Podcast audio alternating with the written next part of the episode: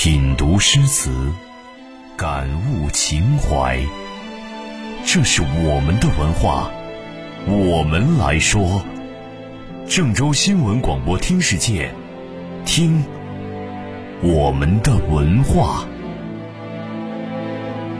好了，科技呢，马上转到文化哈，我们继续来听书接上回了。嗯，这个书接上回的时候，其实呢，我要给大家讲啊，这个唐朝的时候呢，还是很有意思的。我们上回说讲到李世民呢，在窦建德开会的时候，来了个奇袭，来了个奇袭，然后把窦建德直接给捉住了。那这个事情呢，我们也讲到了，窦建德呢被长硕给戳伤了。哦，呃，我们在这个里面呢，其实有一个事儿没有讲到啊，李世民有一个小表弟。啊，关系特别好。然后呢，十五岁就能冲锋陷阵，冲到城头上去。嗯，可见这个李唐的这个基因还是不错的。对啊，出唐的时候基因还是不错的。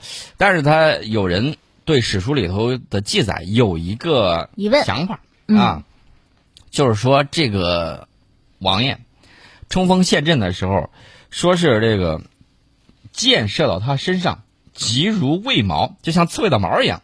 啊，像刺猬一样长出了一堆这个羽箭，但是仍然这个引弓还射，啊，拿着弓继续反击，然后呢都不带停的。大家可能会问我，这是为什么？这扎到哪儿了？主要是他这个甲胄非常棒啊，所以说软肋甲呀，啊不是软肋甲。嗯，待会儿我们会给大家讲到隋唐时期的这个铠甲啊，有些我们先给大家讲啊，这个他穿的这一身儿。穿的一身铠，然后马呢也穿了一身这个马铠，嗯。啊马铠。那么我们给大家讲，那个隋代的时候继承的是南北朝时期的这种，呃对对对，巨装骑兵，嗯，巨装骑兵，说白了就是重型机械化步兵，嗯。啊重型机械化步兵。那么通过高丽之战、隋末农民战争以及隋王朝的这个覆灭，甲骑巨装是比较笨重呆板的，是。啊。具体怎么讲呢？你这个装备一定要能够适应战场地理环境。嗯。结果呢，它不行。它首先太重，然后呢不能持久。另外呢，对复杂地形适应能力比较差，因为太重了。嗯。啊，所以说呢，这个弱点暴露了很多。走路都困难。所以继之而起的这个唐代呢，就淘汰了这个兵种啊，不用这个了，不用这个了。之后呢，代之以机动灵活的轻骑兵，取消了这个马具装。这个步兵的作用重新受到了应有的这个重视。远射兵器方面呢，我们待会儿还会从远射兵器给大家讲起啊。远射兵器，弓箭就是兵士所必备的。嗯，大概有百分之二十的兵士呢配备了强弩。格斗兵器方面，这个大家都非常熟悉，比如说大家特别特别喜欢的那个唐代的陌刀。嗯，这个我们待会儿给大家说到啊，这个。刚才我们说到了槊，对吧？许多文献记载里头开始称它为枪，从槊到枪。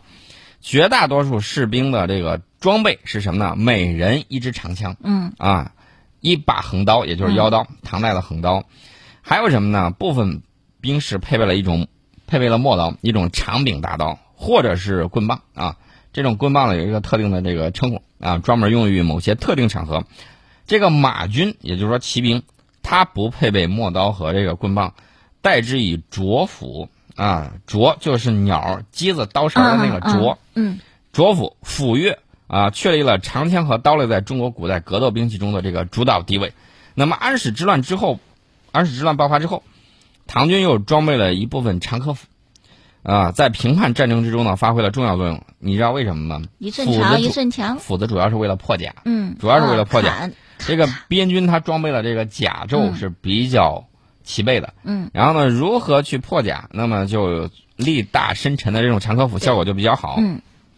那么戟啊，戟就下降为这个官僚贵族宅邸门前陈列的这个仪仗，叫门戟啊，就放在那儿。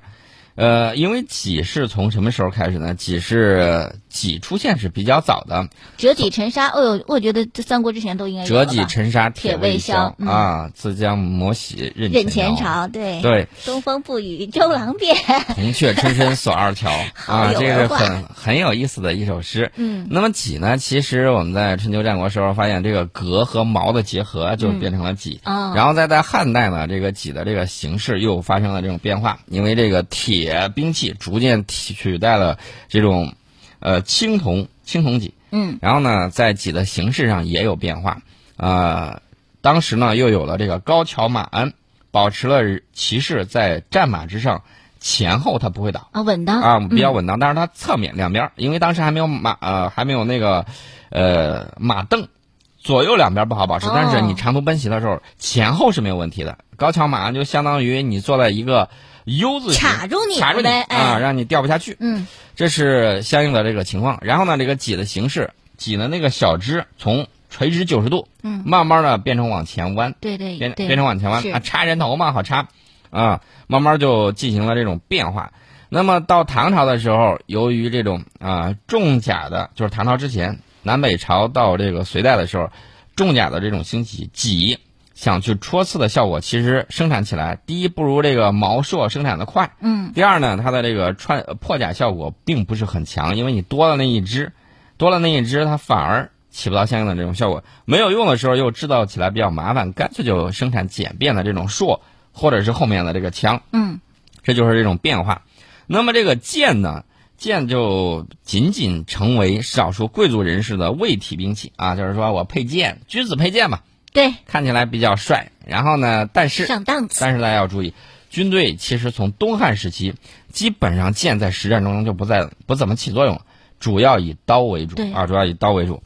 那么少数这个剑呢，它的这个，你想为了装饰嘛，对吧？武侠小说里边比较流它这一些，剑格还有剑手被做成宽大的云头形，嗯啊，少数武士根据自己的的这个特长，开始选用什么样的这种兵器呢？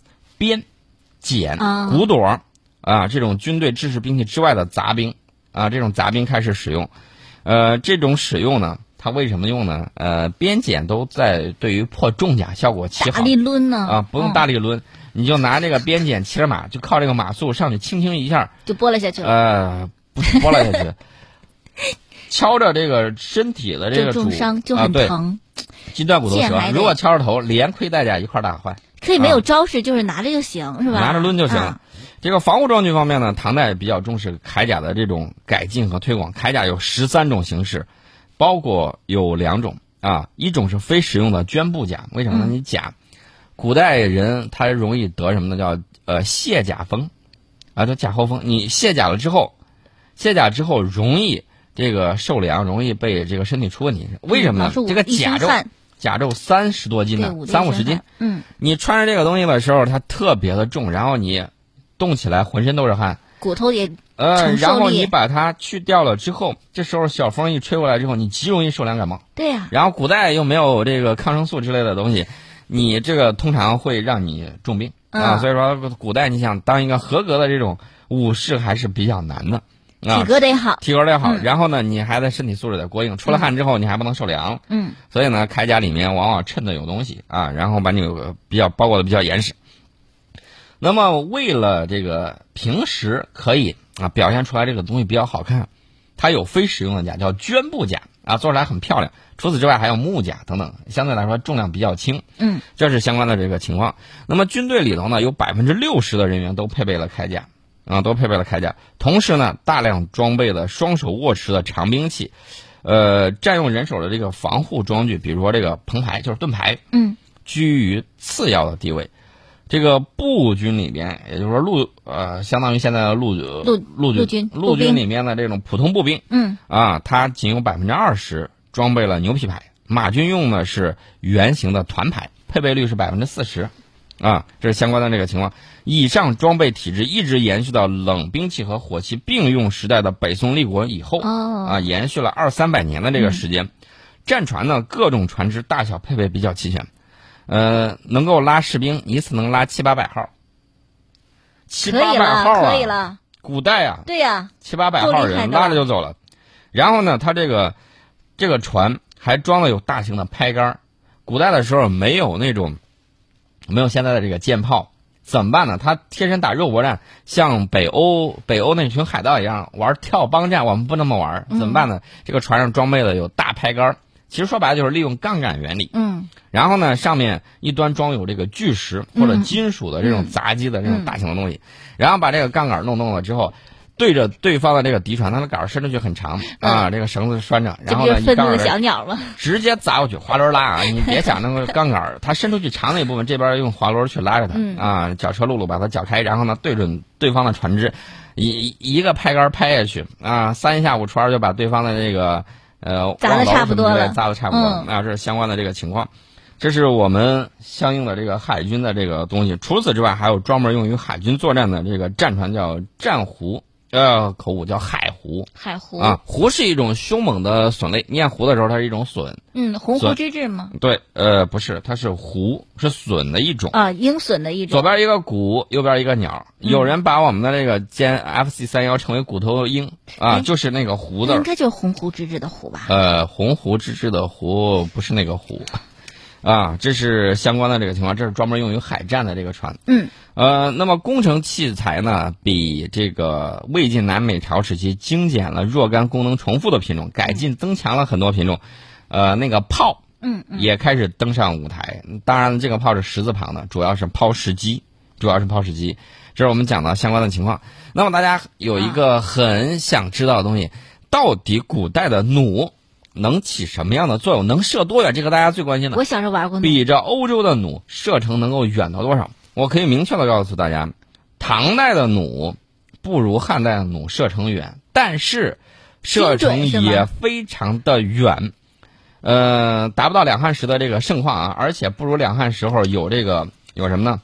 两汉时出土的这个弩机有大量的这种标尺标定的这种东西，就相当于步枪的这种标尺准星准星，啊，它跟那个时候不太一样，但是它能射多少步？我们进一下广告，广告之后跟大家聊。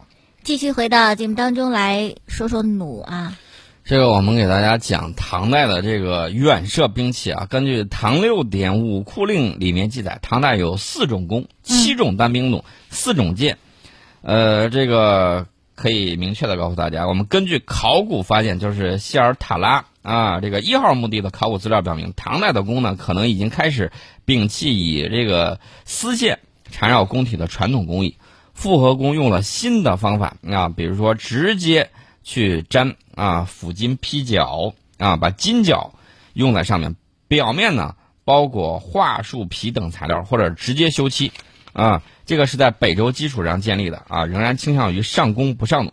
但是呢，当唐代单兵弩的这个战术地位有所恢复，但是达不到两汉时期的这个盛况。嗯，最强的单兵弩是幅员弩，就是人拿着射击的，啊，不是操纵的那种大型的那个床弩。这个幅员弩呢，最远射程是三百步。大家可能想，三百步走三百米吗？不是，唐代的三百步约合现在的四百五十米。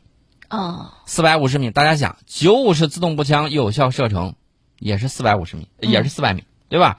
现在很多包括这个 M 四，都是四百米的这个有效射程。大家一想啊，居然能射这么远？没错，就是能够射这么远。那么隋唐两朝的这个铜弩机呢，迄今为止没有发现实物资料。嗯啊，那么苏州七子山出土的五代弩机啊，就是隋这个隋唐五代嘛，我这是晚唐时期了，晚唐时期这是最晚的。也汉式有扩的这个弓呃弩机嗯啊，那么尺寸很小，而且是孤立，一定程度上反映了是汉式弩机的这种逐渐的式微啊，多人操作的这个弩炮继续发展，这个东西就比较厉害了，这个主要是攻城或者是守城用的。那么《太白阴经》啊，唐代李全写的这本书里面有一篇叫《攻城巨篇》，嗯，这个里头就记载了说这个车弩的弩力。